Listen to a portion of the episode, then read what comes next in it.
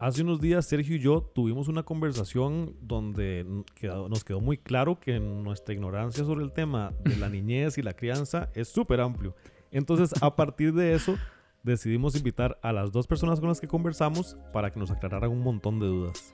En esta conversación hablamos de la importancia que tiene el ambiente y la responsabilidad que tenemos como adultos y adultas eh, sobre ese espacio en el que crece una persona en la primera infancia, que son los primeros seis años, sobre qué se le puede o se le debe regalar a una persona que está en esa primera infancia y cómo eso puede afectar incluso el tipo de sociedad que estamos construyendo. Así que hablamos con dos mamás y a la vez son profesionales también en el tema de crianza y niñez, tienen un emprendimiento. Y bueno, quédense en este episodio de La Buena Mesa. Espero que sí. Voy a llorar con que me pregunte eso. Eso, Junita, así se pudo. Cuando estuve en Costa Rica, el módulo más pequeño era el de cocina costarricense. Esto es La Buena Mesa, un podcast para compartir conversaciones que nos nutran y que nos hagan bien. Es necesario avanzar hacia, hacia esa ruta. Invitamos a personas a que nos compartan sus ideas, historias y sueños que nos puedan ayudar a construir una sociedad más sana.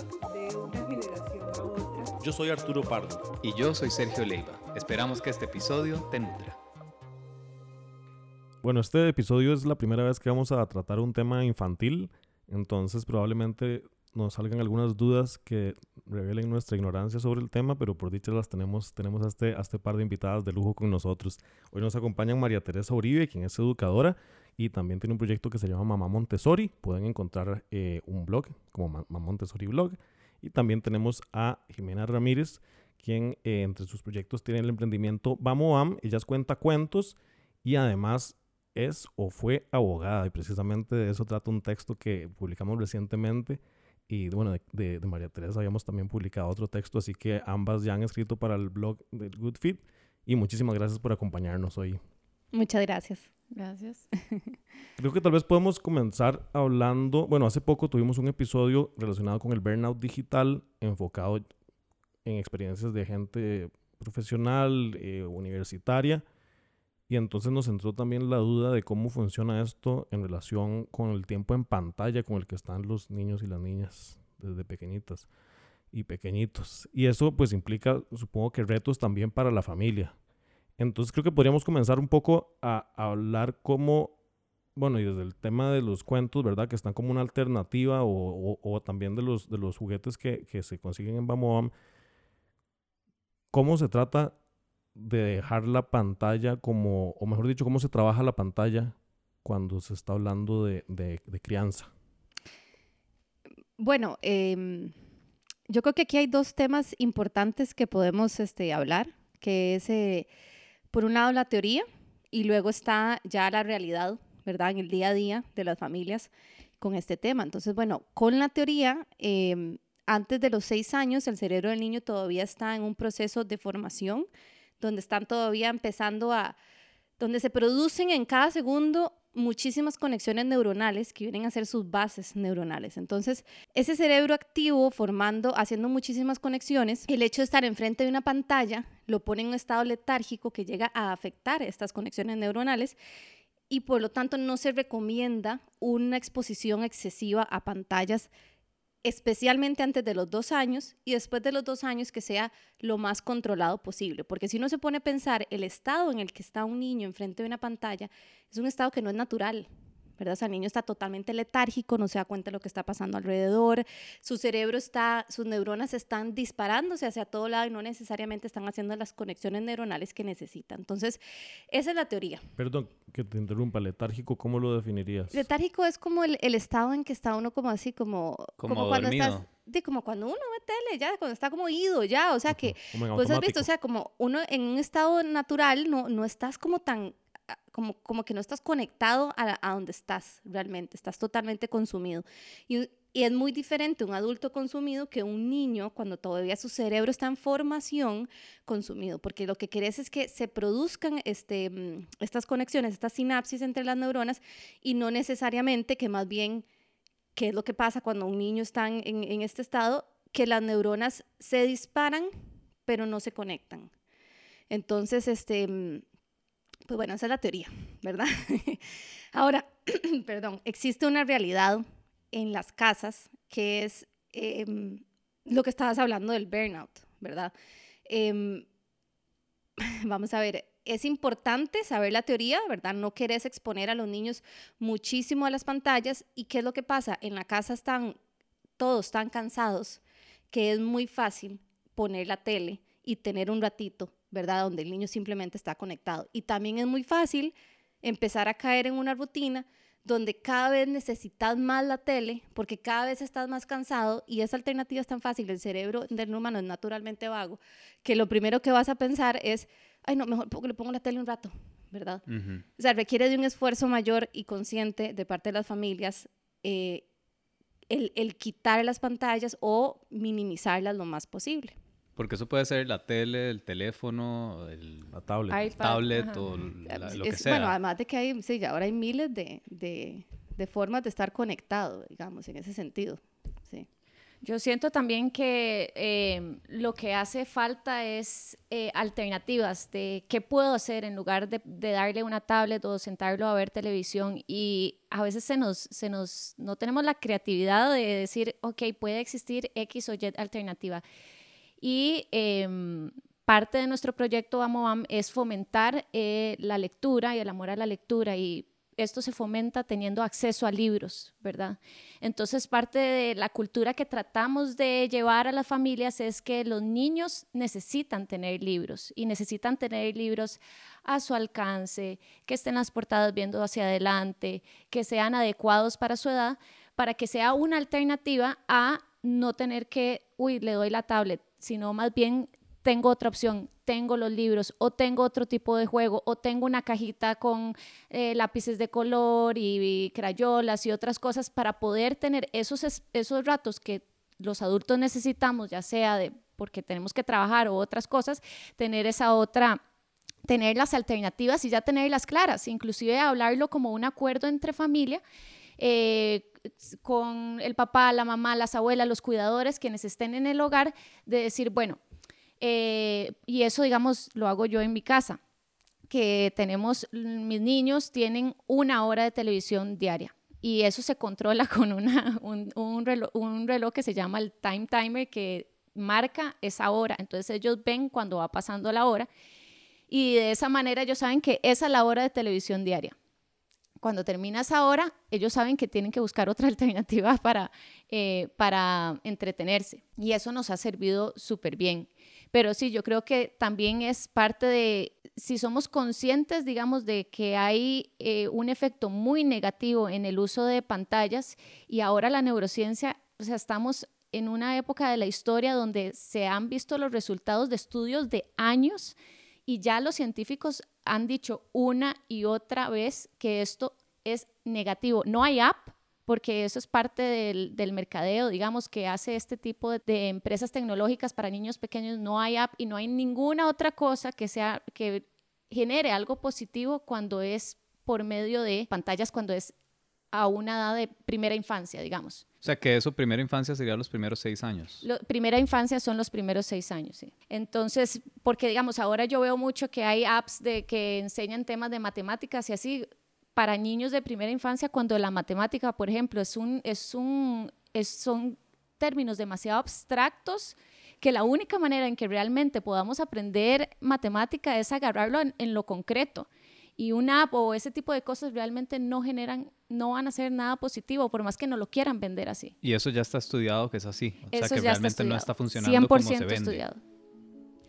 Soy Karina Castro Fumero, neuropsicóloga pediatra.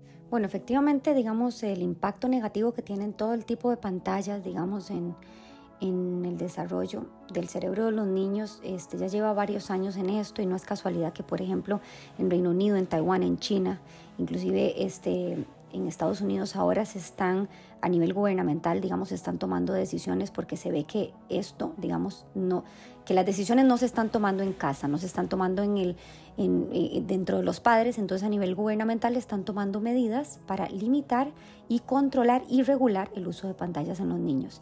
Entonces a nivel general, digamos lo que se lo que hay muchísima evidencia científica eh, muchas investigaciones que lo respaldan es que por ejemplo el uso de pantallas eh, promueve o implanta lo que se llaman los hábitos sedentarios, ¿verdad? Niños que se mueven menos, niños que, que no tienen suficiente oxigenación en su cerebro porque a, la carencia del movimiento, digamos, impide que se oxigene, entonces esto limita el potencial del desarrollo de este cerebro. Por otro lado, se sabe que repercute en el sueño, afecta no solo el momento en que se van a dormir, o sea, eh, la conciliación del sueño, sino que también el sueño tiene una mala calidad, promueve, digamos, o aumenta lo que tiene que ver con las pesadillas, los terrores nocturnos y al final los niños se levantan más irritables, con una carencia del sueño y repercute en todo lo que la importancia que tiene el sueño, digamos, para el desarrollo de los niños. Por otro lado, se ha visto que repercute en la atención. Hay amplia cantidad de investigaciones que fundamentan, digamos, que la exposición temprana a los niños a las pantallas eh, aumenta la posibilidad de eh, desarrollar un trastorno por déficit de atención. Entonces, ¿verdad? Vemos niños ahora que este aumento de, esto diagnóstico, digamos, no es casualidad, sino que tiene que ver con una hiperactivación del sistema nervioso. Por otro lado, retrasa el lenguaje, no es casualidad que se dice que nada de pantallas antes de los dos años porque afecta el desarrollo del lenguaje, los niños están hablando más tarde, están hablando peor y además están teniendo un una peor noción del vocabulario. Por otro lado, se ha visto que afecta lo que tiene que ver con la regulación emocional, o sea, la exposición a las pantallas afecta el desarrollo de todo lo que tiene que ver con el sistema límbico, que es la zona donde reconozco mi emoción y la regulo y la expreso correctamente, entonces vemos aumento de berrinches, aumento de irritabilidad, niños con más dificultad para identificar, controlar y regular sus emociones. Una sexta, este, un, sexto impacto negativo tiene que ver con el desarrollo visual, la vista se termina de desarrollar más o menos a los 12 años, entonces se ve un aumento de miopía y de fatiga ocular en los niños.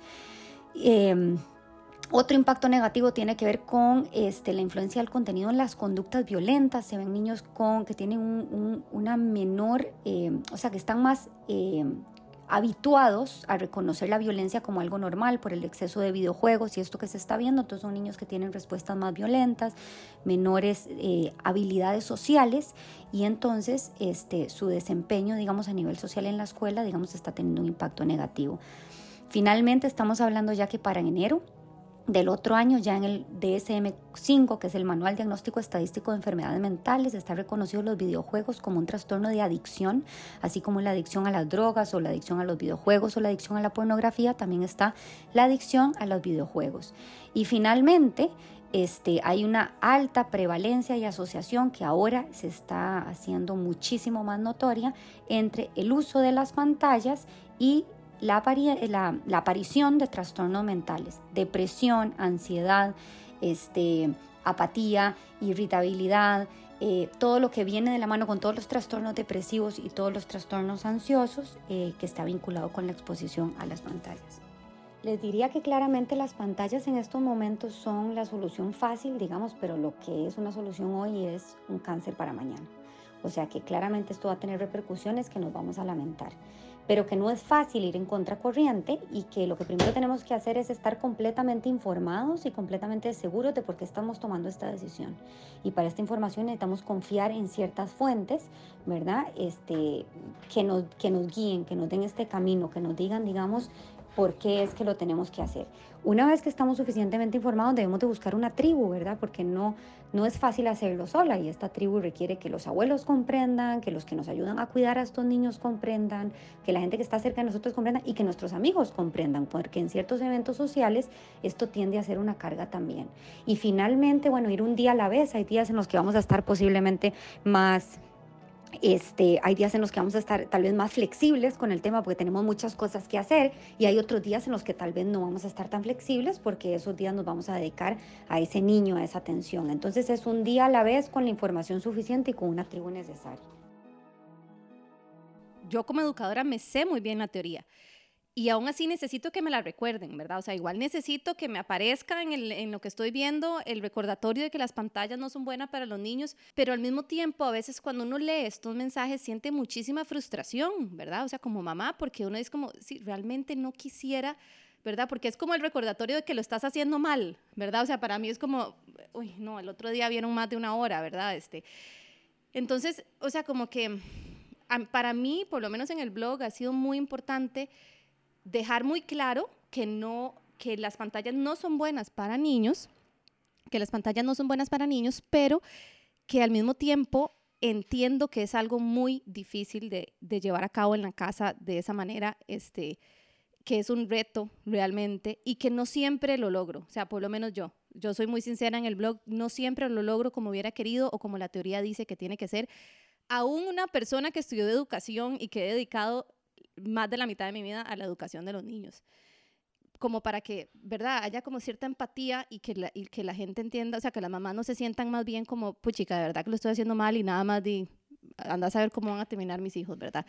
Entonces, este, yo sí soy muy sincera, pero también me dijo algo muy importante, tener estas alternativas en la casa de libros y de, y de otras, otros jueguitos que también enganchan muy bien a los niños. No es solamente importante tenerlo, sino que también hay que trabajarlo como una rutina, un hábito, ¿verdad? O sea, como que hay que entender que todos los esfuerzos que hacemos hoy en día no tienen un resultado inmediato. O sea, no es como que yo llego y pongo unas crayolas y una, un rompecabezas y unos buenos libros bien expuestos en la casa, ya es la fórmula mágica para que entonces ya no me van a pedir la pantalla, sino que es un trabajo de día a día donde todos tienen que hacer un esfuerzo consciente, o sea, todos los adultos en la casa, para convertirlo en un hábito, para que entonces con el tiempo, que puede ser largo plazo, el niño entonces no busque la pantalla o, empecemos a ver los resultados positivos de todo esto, ¿verdad? Es como, como cualquier hábito, realmente. O sea, comer bien es exactamente lo mismo. O sea, uno tiene que ir haciéndolo con el tiempo hasta el momento en donde ya se convierte casi que como en instinto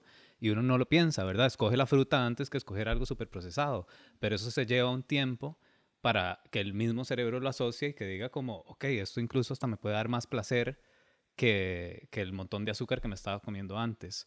Pero aquí me surge, digamos, la duda de una persona que está escuchando este episodio, ¿verdad? Puede ser una mamá, puede ser un papá, y que hasta para relacionarlo con lo que hablamos del burnout en uno de los episodios anteriores, y que uno dice, llego cansadísimo del trabajo, tengo demasiadas cosas que hacer, llego a la casa y me buscan por todo lado para que les ayude, para que juguemos, para que hagamos de todo, y yo simplemente no doy más en la experiencia que ustedes tienen, ¿qué dirían que es lo que les ha servido a ustedes? O sea, como cómo manejar esa, esa situación en donde uno está agotado, agotada y sabe que quiere darle la mejor educación a sus hijos posible, pero que la tentación de pasarles el teléfono o de encenderles la tele para poder darse un break es tan grande que sienten ustedes que les ha funcionado bien. Tal vez nos pueden ejemplificar con un par de casos de drama que han vivido en casa.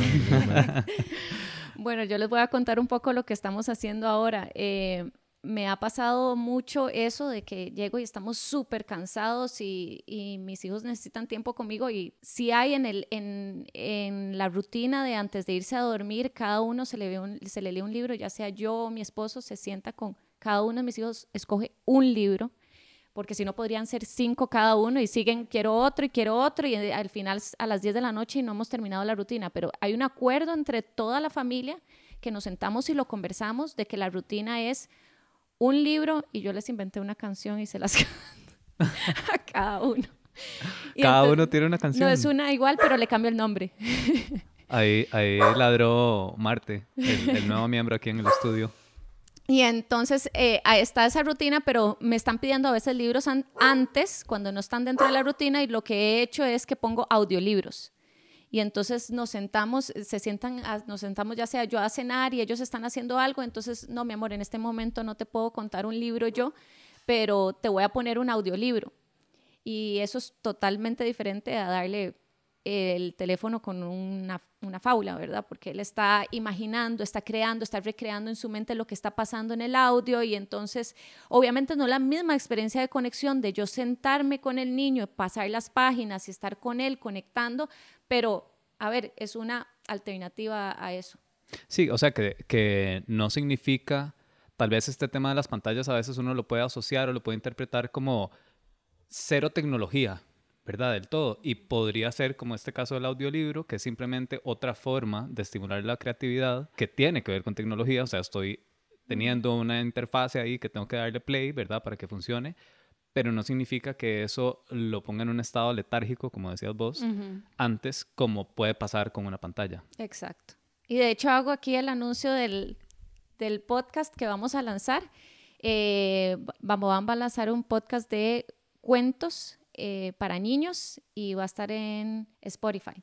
¿Cómo se llama? eh, Cuentos que cuentan por Vamos Bam. Buenísimo. Ahorita eh, ya pronto lo vamos a lanzar. Bueno, yo no tengo como, vamos a ver, em, a veces me funcionan unas cosas, a veces me funcionan otras, ¿verdad? Este, definitivamente las rutinas eh, es- hacen que todo fluya un poco mejor. Los niños en la primera infancia en especial tienen una sensibilidad al orden. No solamente el orden de a dónde van las cosas, sino también en los hechos que van pasando durante el día. Y esto, eh, cuento corto nada más, eh, es porque todavía no tienen muy bien la percepción del tiempo.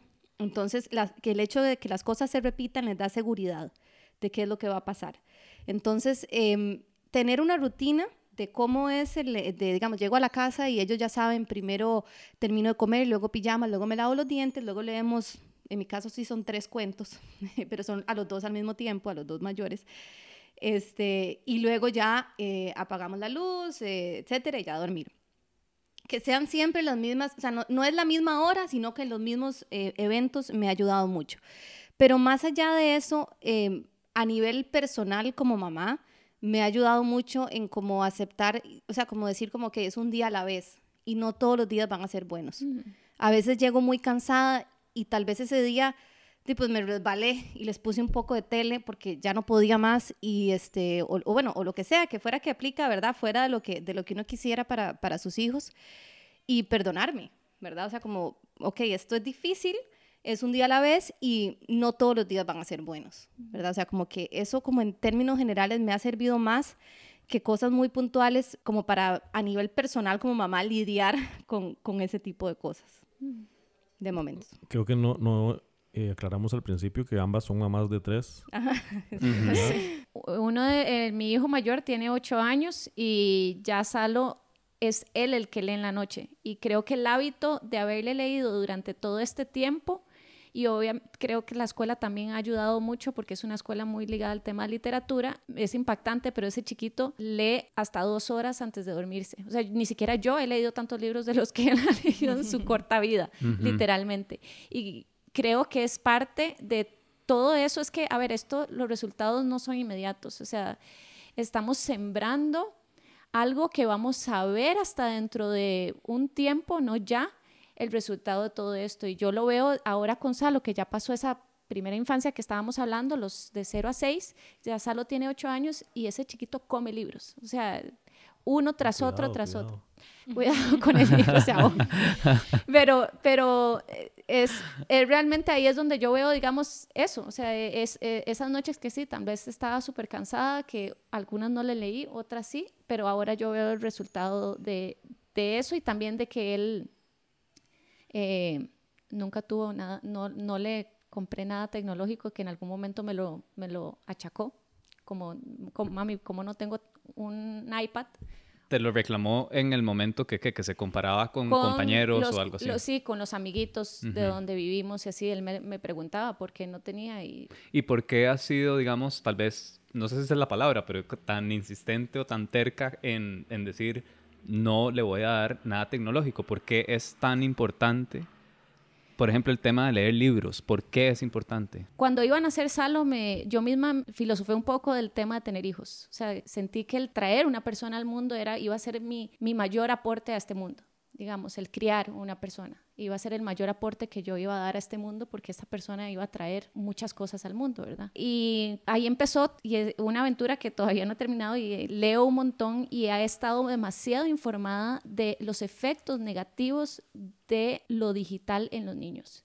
Y al estar tan informada, no puedo nada más aceptar, digamos, hay acuerdos en mi casa y creo que esto depende de cada casa, todos, algunos tenemos unos diferentes, pero digamos, en mi núcleo, en ese, en ese ambiente que yo puedo hasta cierto punto no controlar, pero podemos tener acuerdos, el acuerdo en nuestra familia fue, no va a tener nada, no tiene videojuegos, o sea, no sabes si has visto lo que se ha hablado y pueden seguir a personas como Karina Castro Fumero, que ella es Buenísima. es buenísima y ella habla, digamos, los efectos de los videojuegos en niños. O sea, en- enciende partes del cerebro que enciende eh, la droga en los adultos. O sea, es una... Es, es tan impactante que yo al leer y leer estos artículos nada más no puedo, o sea, no le puedo comprar, sorry, un Nintendo, no le puedo comprar una tablet a Salo.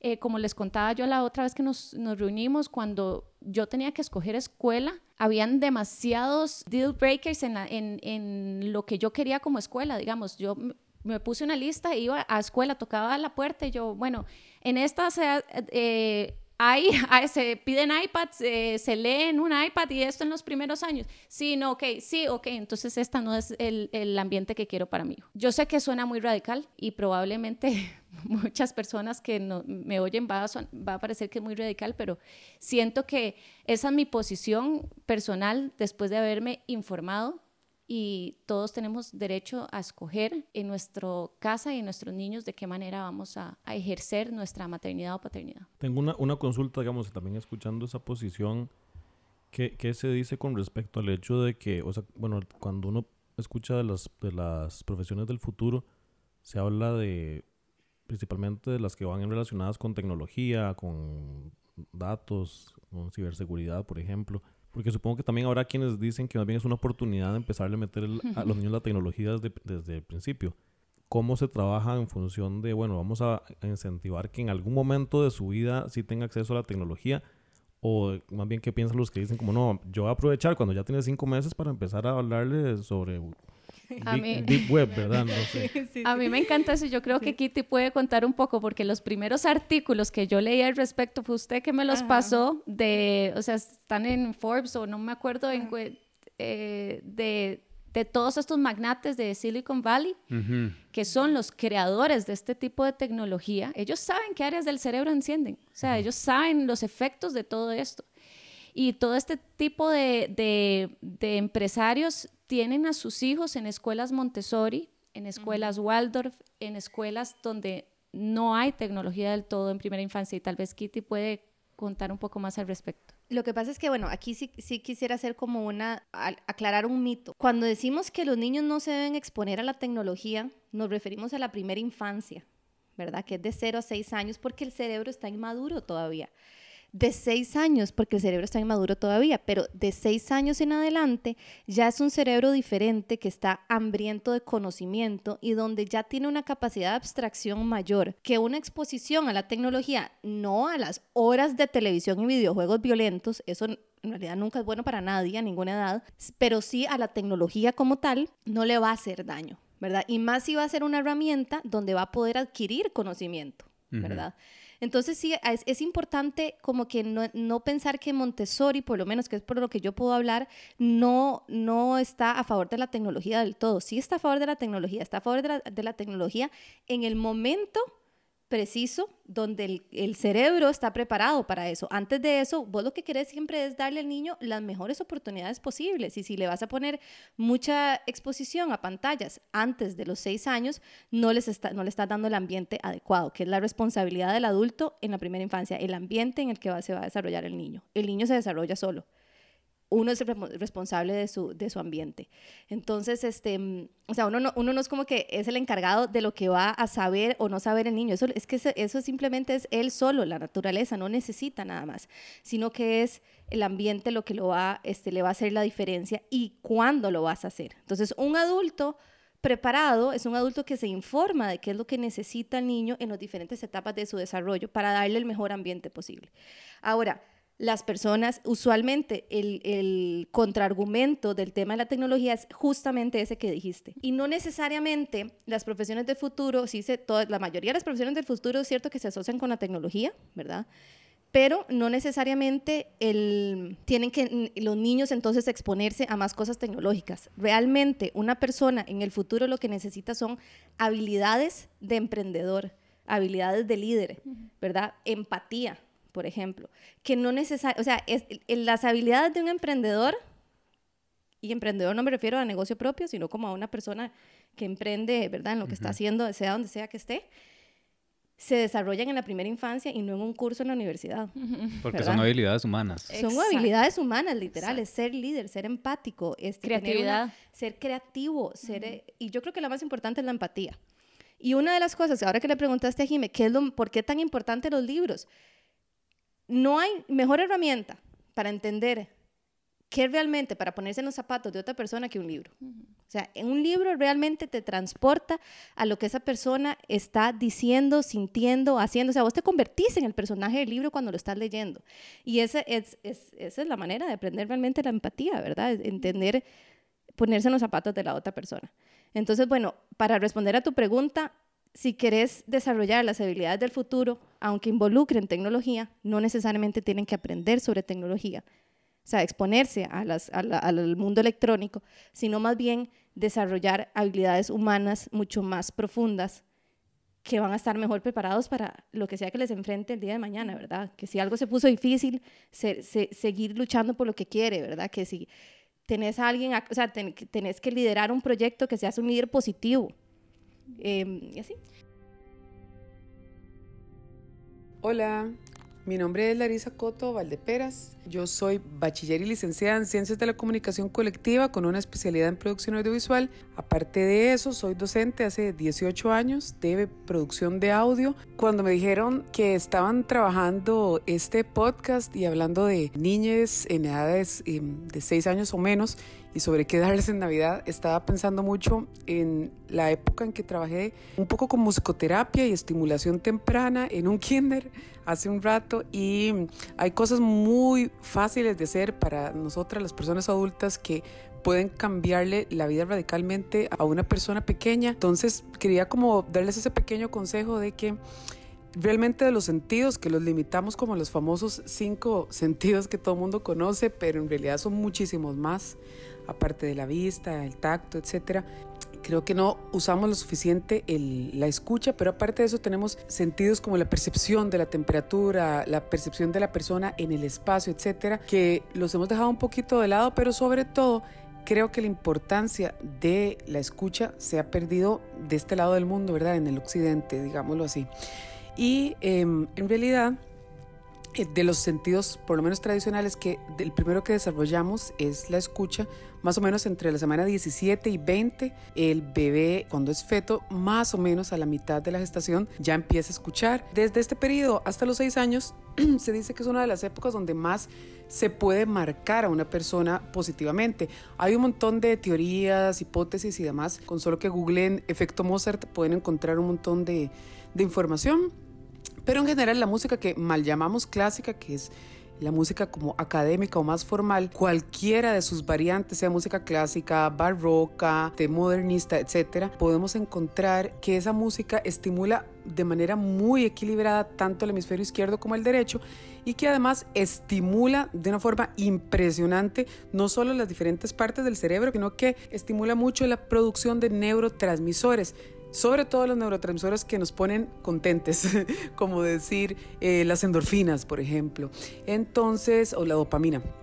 Entonces, el consejo, digamos, como del regalo inmaterial, que creo que son los regalos que además más valen, es enseñarles a las personas que están en su etapa de niñez, y ojalá empecemos cuando se pueda desde el periodo de gestación, a escuchar este tipo de, música. A mí la que más me gusta y la que más recomiendo es el barroco, es el periodo tal vez más fácil de digerir y más bonito y estimulante que he encontrado yo con mi trabajo con niñas, pero eh, lo importante es escuchar, aunque sea de 15 a 20 minutos al día y ojalá siempre a la misma hora, porque la estimulación musical en el cerebro funciona un poco como una campana de Gauss, es decir, a mayor estímulo, mayor respuesta.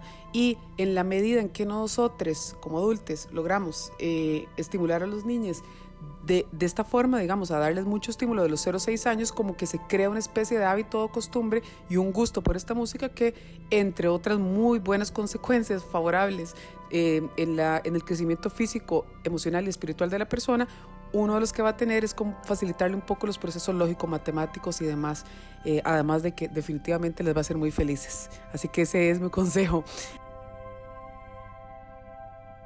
Y, quiero aportar un poco a eso porque me hizo pensar... Eh, habilidades del futuro, decimos, pero realmente no son habilidades del futuro. O sea, actualmente la pandemia nos enseñó de que tenemos que ser demasiado creativos, ¿verdad? Tenemos que ajustarnos y rápido a los cambios. El ambiente que le damos a los niños con ciertos materiales donde podemos, eh, ellos pueden seguir em, creando y haciendo o sea, cosas diferentes con los juegos, con, con juguetes que no le dicen qué hacer al niño, sino que el niño le dice qué hacer el juguete y así es, estamos, estamos llevándolos a esas habilidades del futuro como la creatividad, eh, la resolución de conflictos. ¿Y qué pasa con la tecnología? La tecnología siempre va a ser muy intuitiva. El tema de programar y eso va a ser intuitivo y programación probablemente vas a empezar a estudiarlo ya más grande, pero digamos, ¿cómo hago una app? ¿Qué tiene que tener? ¿Y de qué va a ser ese, verdad? ¿De qué va a ser ese app? Y si estamos hablando ya, digamos, de algo que queramos 100% tecnológico, pero esas habilidades son las que queremos tener. Y nada más una cosita, por ejemplo, ¿qué, ¿cómo hacer un app? Antes de eso, tenés que entender sobre patrones, ¿verdad? Que se repiten. Por ejemplo, en la programación. Los patrones están en la naturaleza. O sea, los niños los, los pueden encontrar. O sea, la, y esto me acuerda, a, digamos, al desarrollo de la creatividad. Mucha gente Em, y he escuchado mucha gente opiniones, digamos, de que, de que la creatividad se desarrolla en base a simplemente como que nada más le tiras un poco de pintura al niño y ahí entonces ya se va a hacer creativo y así es como se va a hacer creativo. No necesariamente. La creatividad creamos a partir de lo que existe. Entonces, entre más conocemos lo que existe más exposición de lo concreto, más información tiene el cerebro para que a partir de eso puedas crear nuevas cosas. Ese es el desarrollo de la creatividad. Entonces, entre más exposición a lo concreto, o sea, la vida exterior, el mundo, o sea, por ejemplo, Costa Rica es un país ideal para eso, ¿verdad? Toda la exposición que tenemos a la naturaleza, más información va a tener ese cerebro del niño para entonces crear y ser bien creativo en, el momento adecuado. Igual pasa con la tecnología. Y me encanta que cada vez, o sea, este tema fue derivando en algo que nos compete, no, o no solo a los de la primera infancia, sino los que estamos ya en la quinta, sexta infancia también, completamente. Pero vamos, vamos a ahondar más en el tema de la creatividad, eso en el siguiente bloque. Vamos a hacer una pequeña pausa y ya volvemos con la buena mesa. Este episodio de La Buena Mesa lo estamos grabando desde las instalaciones de Good Food que están ubicadas en Sabana Sur. Y por acá en el vecindario está el proyecto Secret, que es de Core. Y no es el único proyecto que tienen, ¿verdad? Sí, no, ellos tienen varios proyectos. Core es una empresa desarrolladora que diseña comunidades inclusivas y lo que tratan de hacer es conectar cada uno de sus proyectos con temas como arte, gastronomía y cultura local. Entre ellos está Secret, que está aquí cerca, tienen Urban en Escalante y Cosmopolitan Tower, que está en Romoser. Si quieren más información, pueden encontrarlo en la cuenta de Instagram que es core.cr. ¿Cómo se escribe core? C-O-R-E.cr. Eh, la verdad, yo Estoy demasiado feliz, me encanta, me encanta Good Food. Si pudiera, comería así todos los días. Y me encantó toda la comida, los snacks están espectaculares. De verdad que los felicito y, ojalá lo pueda volver a hacer yo porque me encanta. Estamos de vuelta en la buena mesa. Hemos hablado muchísimo de la importancia de la creatividad, de la importancia de leer. Y bueno, se acerca Navidad en el momento que estamos grabando este episodio. Y me surge una pregunta muy importante que es, ok, hay una oferta gigantesca de cosas que a uno lo bombardean todo el tiempo, ¿verdad? Como esto nuevo para el chiquito y un montón de juguetes y de videojuegos y de todo esto. Y, además de juguetes y juegos que se ponen de moda en las escuelas y todos los chiquitos quieren tener. Pero habiendo hablado tanto de la importancia de estimular la creatividad, de todo este tema de la primera infancia, ¿qué le puedo regalar a mi hijo o en mi caso a, a mis sobrinos o sobrinas que le vaya a hacer bien. O sea, ¿cómo puedo escoger un juguete que yo diga, ok, esto lo va a estimular de una manera que, que lo voy a nutrir, por así decirlo, ¿verdad? Eh, ¿Cómo hago eso? Eh, a mí me encanta esa pregunta porque he ido por varios profesionales, digamos, de, de educación haciendo, haciéndoselas. Como qué son las cosas que ustedes quieren buscar en ese regalo. Y puedo resumirlo en tres cosas y lo podemos conversar un poco. Bueno, la primera es ver cuáles son los intereses de, del niño, ¿verdad? Observar. A veces nada más de, queremos regalarle X cosa, pero no sabemos si realmente va, va a estar interesado en eso. Eh, dos, y esto me encanta decirlo porque somos el, la única juguetería que va a dar este, este, este consejo y es que menos es más. No queremos darles 100 regalos a los niños, o sea, no queremos darles mil y un cosas, porque eso realmente no le hace bien. Y a veces creemos que, ay, si le doy esto, este cosito de plástico y esta otra y esta otra y esta otra, y entonces le damos mil cosas. nosotros lo que decimos es, es mejor darle poco pero de buena calidad y que realmente cubra las necesidades del niño a darle mil y un cosas. ¿Y qué son esas cosas de buena calidad y que cubran las necesidades del niño? El niño tiene necesidad de crear, por ejemplo, de construir. Y una de esas cosas pueden ser eh, juguetes que ahora se les llama piezas sueltas o material abierto, que es una pieza suelta o un material abierto. Por excelencia está en la naturaleza. El típico palito, eh, las piedritas, las hojitas con los que los niños los agarran y empiezan a jugar. Pero si uno quiere comprar algo que sea como una pieza suelta, pueden ser eh, los típicos eh, blocks de madera, de colores. Sí, como los tucos de los- madera que había esos, antes, sí. esos típicos, e, esos son piezas sueltas. Este, mm, las piezas sueltas no traen instrucciones, no le dicen al niño qué hacer, sino que el niño es el que le habla al juguete, él es el que crea, él es el que transforma. Esto es algo que pasa demasiado y no sé si ustedes alguna vez han regalado un juguete donde el niño lo saca, hace dos veces lo que el juguete, para lo que el juguete estaba hecho, que eran los tres botones que tenía, lo tira, agarra la caja y se queda jugando con la caja toda la tarde. Ese es el efecto piezas sueltas, material abierto. ¿Y qué quiere decir eso? ¿Qué es lo que nos está enseñando el niño con eso? Porque el niño nos está hablando con ese acto que todo el mundo lo ha visto una y otra vez. Y es que ese juguete es- estaba diseñado para esas tres cosas que el niño las hizo. Estripar el botón, meter yo no sé qué y ya. ¿Verdad? Ya las hizo las dos veces y ya, ya lo cumplió su objetivo. Pero ahí está la caja. La caja puede ser mil cosas. La caja puede ser un carrito, la caja puede ser, me puedo meter encima de ella y es un barco, la caja la puedo rayar y entonces es la cabeza de un robot, puedo dibujar un robot y es una cabeza y me transformo. La caja es mil cosas. Y esto es el efecto de las piezas sueltas. Eh, y piezas sueltas en Bamoam tenemos de mil y un formas. Hay uno que es súper icónico de piezas sueltas que parece todo. un adulto lo ve y lo dice: mira ese arco iris, ¿cuánto vale? El adulto ve un arco iris, pero el niño ve mil y un posibilidades. Cuando lo empieza a desarmar, eh, ah, sí, mira, puede ser un túnel. Ay, si lo pongo al revés, puede ser eh, una pista de, de bolas. Puede ser, o sea, el niño crea con él una infinidad de cosas. Entonces, eh, también están los, lo- unos, a mí me encantan estos de una marca que se llama Grapat, que les decimos NINS, que son como unos muñequitos que eh, sí tienen como una figura que se ve como una persona, pero no se sabe si es hombre o mujer o una doctora o un policía, que a diferencia, digamos, de tal vez un juguetito de, de cualquier otro que eh, ya está definido, digamos, lo que es, si yo le regalo a la, muñequita de princesita, va o digamos, la muñequita de Frozen solo va a ser la muñequita de Frozen, eh, Elsa o Anna, ¿cómo se llaman? Elsa o o alguna de esas, porque ya está definida. Es, es eso, es lo que ella es, ¿verdad? O una muñeca es eso lo que ella es. Pero estos muñequitos son unos muñequitos de madera que no tienen, no tienen, eh, no está definido qué es. Entonces, dentro del juego, con esas piezas sueltas, yo los puedo meter a esos mini mundos y puede ser mil cosas. Puede ser un bombero, puede ser un enano, puede ser un gigante, puede ser una princesa, puede ser un príncipe, puede ser mil y un cosas. Y ¿Esto es para qué edad? Perdón, como para qué edad está recomendada. El- 30 y esto es lindísimo. 30 y cuánto. Esto es lindísimo porque Eh, realmente... Arturo le pueden mandar un- una cajita Bueno, con NINS. Te lo juro que eso lo han comprado personas mayores porque literalmente ese tipo de piezas sueltas no tiene rango de edad.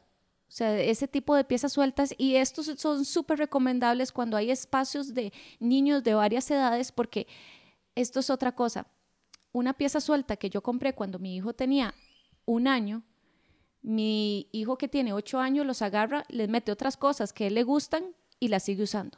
Entonces también vamos al tema de, y me gustaría entrar en el tema de eh, sostenibilidad.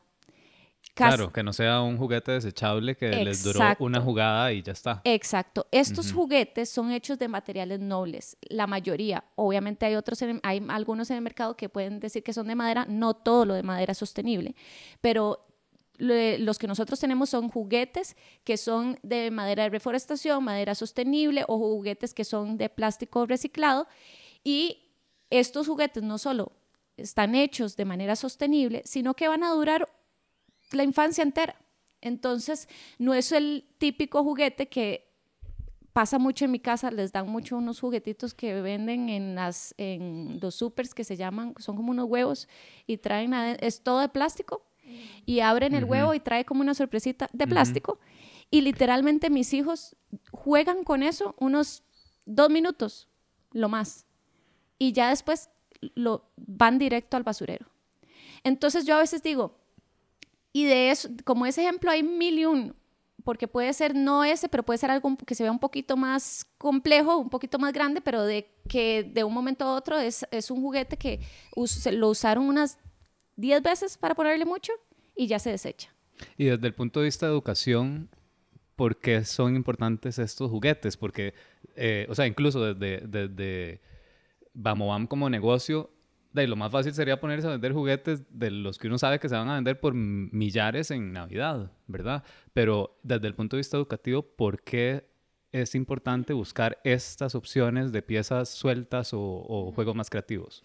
Bueno, em, porque van a mantener la mente del niño activo. O sea, ¿qué es lo que pasa con un juguete que, que es este, verdad? Que el, que el juguete no le dice al niño qué hacer, que es la mente del niño que está activa. Entonces, eso, por eso es que quieres buscar este tipo de cosas, porque va, va, a mantener al niño con la mente activa, conectando en el momento con lo que está haciendo, está teniendo una experiencia concreta, literal. Y luego cuando está en la segunda infancia, que más bien buscamos la imaginación para, para crear conocimiento, está aplicando todo esto, o sea, está usando su imaginación para eh, adquirir este conocimiento. Entonces, por eso es que buscamos este tipo de cosas. Y en Montessori, bueno, eh, no es que el, no es que el plástico esté satanizado, digamos, eh, sí obviamente ya por, un tema, ya por otros temas de, de, conciencia ambiental uno no quiere cosas de plástico, pero eh, sí buscamos las cosas de madera tienen un peso real, tienen, ¿verdad? Los movimientos que van a hacer son mucho más precisos, el niño va a naturalmente tener un esfuerzo mental para controlar y coordinar sus movimientos que parecen cosas insignificantes para un adulto, pero para un niño es es un logro en el desarrollo grande, ¿verdad? Si a mí me dan, por ejemplo, un vaso de plástico y a mí se me cae, pues sonó duro y sí es un reguero, pero más, allá, más allá de eso no pasó nada para la perspectiva del bebé. Si, bueno, el bebé o niño. Si tengo un vaso de vidrio o de cerámica o, ¿verdad? o de algún material real, se me cae, se quiebra, hay una consecuencia real. La siguiente vez que voy a agarrar ese vaso, el niño va a hacer un esfuerzo de en sus músculos y va a conectar su mente con lo que está haciendo para que realmente no se quiebre ese vaso, ¿verdad? Que no pase eso. Ahora, no necesariamente tenemos que llegar al vaso quebrado, o sea, el, niño, el niño naturalmente con las cosas que tienen un peso real, una textura real, va a tener otro tipo de, de, movimiento, se ve completamente en el niño. Y eso está ligado a la disciplina. Es, es, es increíble, o sea, es que Vamos a ver, eh, con Montessori es difícil no hablar de todos los temas porque todo está ligado, pero bueno, al final del día, ese acto consciente de agarrar un vaso, con, coordinando sus movimientos o inclusive un juguete que tiene el peso real, lo voy a cuidar diferente, estás, estás reprimiendo eh, este, mm, movimientos sin sentido por un movimiento con sentido. Y eso es parte del desarrollo de la disciplina. Me llama la atención también al, escuchar de este tipo de juguetes la parte, bueno, que muy tradicionalmente todavía se cumplen como roles, ¿verdad? Que estos juguetes son para chiquitos y estos para chiquitas. Entonces, bueno, por lo que escucho, los NINS y las piezas sueltas da exactamente lo mismo, ¿verdad? Para quien sean. Pero cómo se trabaja eso también a nivel de, de cambiar paradigmas y también desde la parte comercial. Yo creo que eh, dentro de los juguetes y los juguetes que se recomiendan mucho están los juguetes de juego simbólico, que son los juguetes, digamos, eh, esos ya no son piezas sueltas, pero es, por ejemplo, el set de doctor, el set de, no sé, los diferentes eh, juegos de sets y así, entonces... de profesiones. De profesiones y demás. es, en, en Bamobam definitivamente no está dividido eh, ni en la página online, ni en la tienda online, ni en las tiendas, no, no dividimos por género la, la, tienda porque es que es de manera tan sutil como la sociedad nos va poniendo estereotipos a los niños. O sea, a la chiquita, desde chiquitita se le regala en lo que la, estamos, la queremos eh, estereotipar. Ah, Estereotipar. Gracias. y, al, y al niño también, al niño de que le gusten las matemáticas, de que se desarrolle de manera más intelectual y, y la niña no. Y eso, de hecho, lo que, es parte de lo que, de lo que queremos fomentar con, con nuestra juguetería y es de que todo es para todos. Y creo que también parte importantísimo, y no va ligado a los juguetes, pero parte importantísimo es ser conscientes, digamos, en los libros y lo que ven los niños. Y creo que esto lo, lo hablamos el otro día, pero una y otra vez ponemos a ver a los niños ciertas películas y, cosas que es, violencia de género, eh, estereotipos, eh, seguimos alimentando eso. Entonces, por medio de los libros y los cuentos, podemos romper es, esa, esos paradigmas que tenemos en la sociedad o inclusive puede, podemos usar esos mismos para eh, enseñarle a nuestros niños, ¿te parece bien esto? ¿Te parece bien que una mujer se enamore de un hombre que la tiene encarcelada? ¿De que la está agrediendo? Estamos hablando de historias viejas de Disney. sí, bueno, bueno, que el, la última vez que hablamos, eh, yo les contaba que hace poco tuve la experiencia de leerle un, un cuento, que llegaron mis sobrinas y me dijeron, ay, tío Serge, eh, léanos esta historia, y era un libro de Blancanieves que habían sacado de la biblioteca de la escuela. Y se los empecé a leer y hubo un momento en donde se los juro que yo decía, yo voy a dejar de leer esto, porque era, vaya busque al, al, cazador, vaya búsqueme a esta muchacha en el bosque y me trae el corazón, porque no puede haber nadie más linda que yo, ¿verdad? y era como... Eh, y me acuerdo que una de ellas incluso le preguntó a la mayor como, ¿qué significa celosa? Y yo decía, Dios mío, necesito parar esto que está pasando aquí porque no, puedo seguir, no puedo ser parte de esto. Y sin embargo, terminé de leerlo porque ay, no quería, no era, no era mi rol tal vez disciplinar en ese momento, pero em, ¿cómo se puede, o sea, cómo se puede defender, digamos, esa posición de decir, es que yo no quiero ser parte de esto? O sea, ¿cómo... ¿Qué, ¿Qué, aconsejarías en ese, en ese caso? Yo, yo, yo soy en pro de la sinceridad con los niños. Y yo me ha pasado, me pasó lo, igualito el mismo cuento, nada más que con la película de Peter Pan, ¿verdad? La película de, de esa, película es como de 1940 y algo, o sea, es, es, realmente mucho tiempo atrás, este otro, otro mundo para, para lo que estamos hoy en día. Y yo sí les digo directamente a los niños, es que eso no está bien. O sea, literal, le, le, digo lo mismo que, que hace Jime, este, o en el caso de Blancanieves le diría, no te voy a contar esto porque esto no está bien. A las mujeres eh, em, ser linda o no es una cuestión de cómo uno se siente, no cómo uno se ve, eh, ¿verdad? Y, y, no importa, ¿verdad? O sea, como que entraría directo al tema a ser muy sincero. Los niños tenemos que confiar más en su capacidad y, y podemos...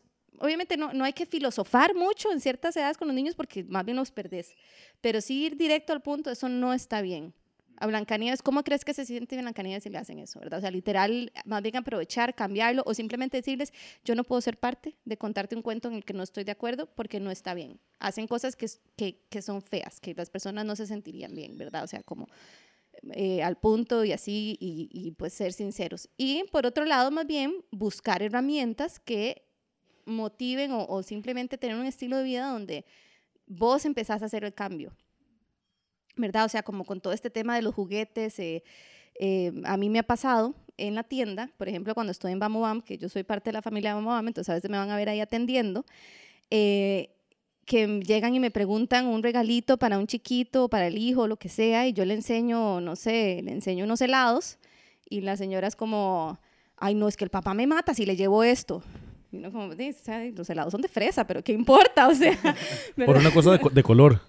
Sí, como que son como para jugar como de, de estoy haciendo heladitos. No sé, es, verdad, tal vez puede ser un poco extremo, pero de verdad que se ve, o sea, o digamos... O no, incluso simplemente como esa noción de, de cocinar, por ejemplo, que se asocia más con que es una tarea de las mujeres, por ejemplo. Y entonces, ¿cómo le vas a regalar eso al chiquito que lo que deberías regalarle es un carrito o una bola de fútbol? Ajá, sí. Bueno, a mí me pasa con mis hijos. Yo les compré cocinita y me acuerdo demasiado eh, que comentarios como, ay, tan linda voz, que les compras cocinita, me parece tan lindo, ¿verdad? Pero como el comentario es bueno, pero al mismo tiempo es como, como, como que valiente, ¿verdad? Me están diciendo como valiente, porque mis hijos tienen cocinita de juguete. Como qué loquilla. Ajá, Qué sí, loquilla vos, qué, creativa. Ajá, Vos que sos tan exacto, qué- alternativa. Qué, divino, qué alternativo, exacto. Y yo, pero, o sea, ¿desde cuándo, verdad? Pero bueno, el, el- el- el- el cambio está en uno, está en la casa. Ahí va, este, ellos van a estar expuestos a eso. En algún lado irán a escuchar cosas o van a tener algún amiguito que tuvo una crianza diferente. Y pues bueno, la, la- la crianza más fuerte, que de más impacto en los niños es la de la casa. Así que mientras hagamos todo lo que podamos con las herramientas que tenemos, eh, pues estamos aportando a- a- a cambiar todo. Mi nombre es Daniela Rojas, yo soy psicóloga, soy también educadora en condiciones crónicas, hago abogacía para comunidades con condiciones crónicas y además soy eh, miembro de la comunidad de Good Food hace varios años. Usualmente las personas tenemos la idea de que lo que debemos de regalar es algo, pues un juguete en sí mismo y olvidamos muchas veces el valor de lo que hay detrás de un libro. Los libros creo que es importante recordar que no han pasado de moda. Hoy en día con tanta tecnología, de alguna manera se nos hace pensar esto y por el contrario, especialmente cuando tenemos niños pequeños en procesos de crecimiento, los libros pueden ser maravillosos. Los libros dan una herencia impresionante para todos, pero especialmente para quienes están en este proceso. Les permiten crear, les permiten aprender, les da una herencia de conocer narrativas nuevas donde pueden aprender cosas nuevas que les permiten entender el mundo. Bueno, me pidieron les hablar un poco acerca de la primera infancia y de los años primeros y me parece que en este espacio hay tantas historias maravillosas por compartir.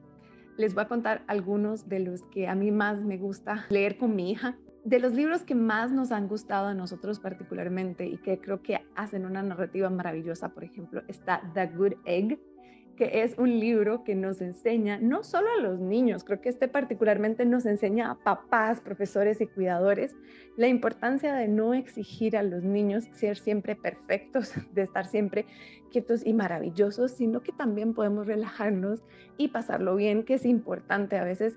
Los niños, sin darnos cuenta, también cargan con esta necesidad de ser de tal o cual forma. Y este libro explica enormemente que no hay nada de malo en divertirse, en pasarlo bien y en ser exactamente quien uno es. Otro libro maravilloso y creo que es muy importante es el libro del monstruo de los colores. Este libro particularmente me encanta porque tiene multiplicidad de, versiones, tiene este, diferentes presentaciones y es un libro que le permite a nuestros pequeños aún antes de que puedan tal vez expresar en sí misma la, la, emoción que están sintiendo, pueden identificarla y relacionarla con el color y ayudarnos a entender cómo se sienten.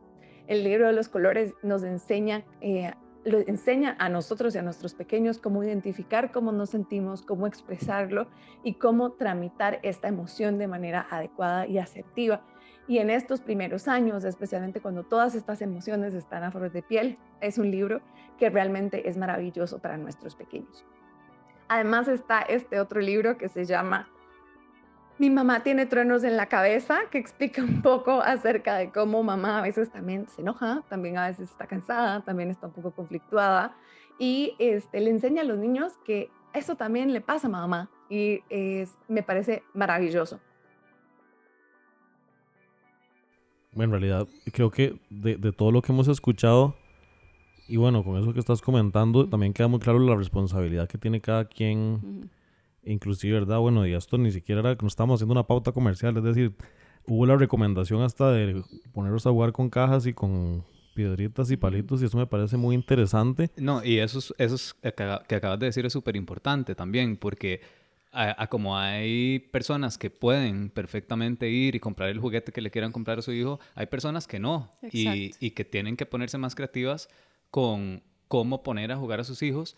Y ahora lo que dijo Jimmy, o sea, el, la caja puede servir perfectamente. Hay uh -huh. tuquitos de madera que se pueden conseguir a veces hasta gratis, uh -huh. ¿verdad? Entonces, eh, hay una responsabilidad definitivamente en no solo en, los padres o madres, sino en el círculo que está alrededor de los niños y las niñas para crear ese ambiente en el que se desarrolla, ya sea en esa primera infancia o en su infancia, no sé cómo se dice, segunda infancia.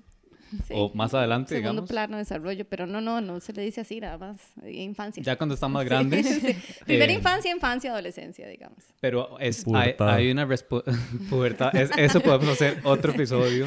Pero de eso no sé nada yo. Que Nada más así como eh, dato curioso, la, la adolescencia, pubertad es un, un espejo de la primera infancia, nada más que en otro, en otro momento. Aprendes que- nuevamente a todo, nada más que a un nivel social. Y Es- es, más bastante interesante, sí, pero te volvés a aprender todo. O sea, volvés a aprender todas las normas de la vida, que sí, que no, etcétera. O sea, ya no es aprender a vestirme o a, o a, o a no quitarle el juguete al otro, sino eh, en, en, en términos sociales, quién soy como persona, se vuelve, vuelve, el cerebro vue- vuelve a tener sensibilidad, cosa que no tiene en la infancia, ni en la adultez. Qué interesante. Es súper interesante. Otro día con más tiempo, que- otro día con más tiempo. Que he tenido varias primeras infancias y ahora que me acerco a los 40, como que estoy entrando en otra. De verdad, muchísimas gracias. Ha sido, ha sido súper valioso hablar con, con ustedes, Jimena y María Teresa. Eh, bueno, y con Sergio también, pero siempre estamos acá. Em, y, y- y no dudo que, que las personas que están escuchando esto, pues les, les quedarán muchas enseñanzas, muchas curiosidades también. Y, y también, ojalá esa espinita de, bueno, si de repente, no sé, o tengo hijos más adelante, o con este que todavía está a tiempo, lo corrijo, o ya entiendo algo de mí, de por qué estoy así en este momento, porque nunca me, nunca me dijeron todo esto. Así que definitivamente ha sido súper valioso hablar con ustedes. Y muchísimas gracias, de verdad. Muchas gracias. Gracias. Hasta aquí llegamos con este episodio de La Buena Mesa y por supuesto les recordamos eh, que pueden seguir las redes sociales de Vamos Am y de Mamá Montessori para que puedan seguir tips, eh, guías que les pueden ser muy útiles y nos vemos en el próximo episodio de La Buena Mesa. La Buena Mesa es posible gracias al esfuerzo de muchas personas y al apoyo de empresas como Good Food y Core. Este episodio fue producido, escrito y dirigido por Sergio Leiva y Arturo Pardo. Muchísimas gracias a María Teresa Uribe y a Jimena Ramírez por apuntarse a participar en este episodio. Gracias también a Karina Castro, Larisa Coto y Daniela Rojas por sus aportes. Música y branding sonoro por Andrés Servilla de Pipa, Fábrica de Sonido. Dirección de arte y edición, Sergio Leiva. Línea gráfica de La Buena Mesa por Jody Sánchez y Ulises Mendicuti. Música adicional por el compositor Chad Crouch. Asistente de producción Alejandro Bermúdez. Diseño gráfico, Mariana Evans. Encontrá más contenido que nutre en goodfoodcr.com barra blog.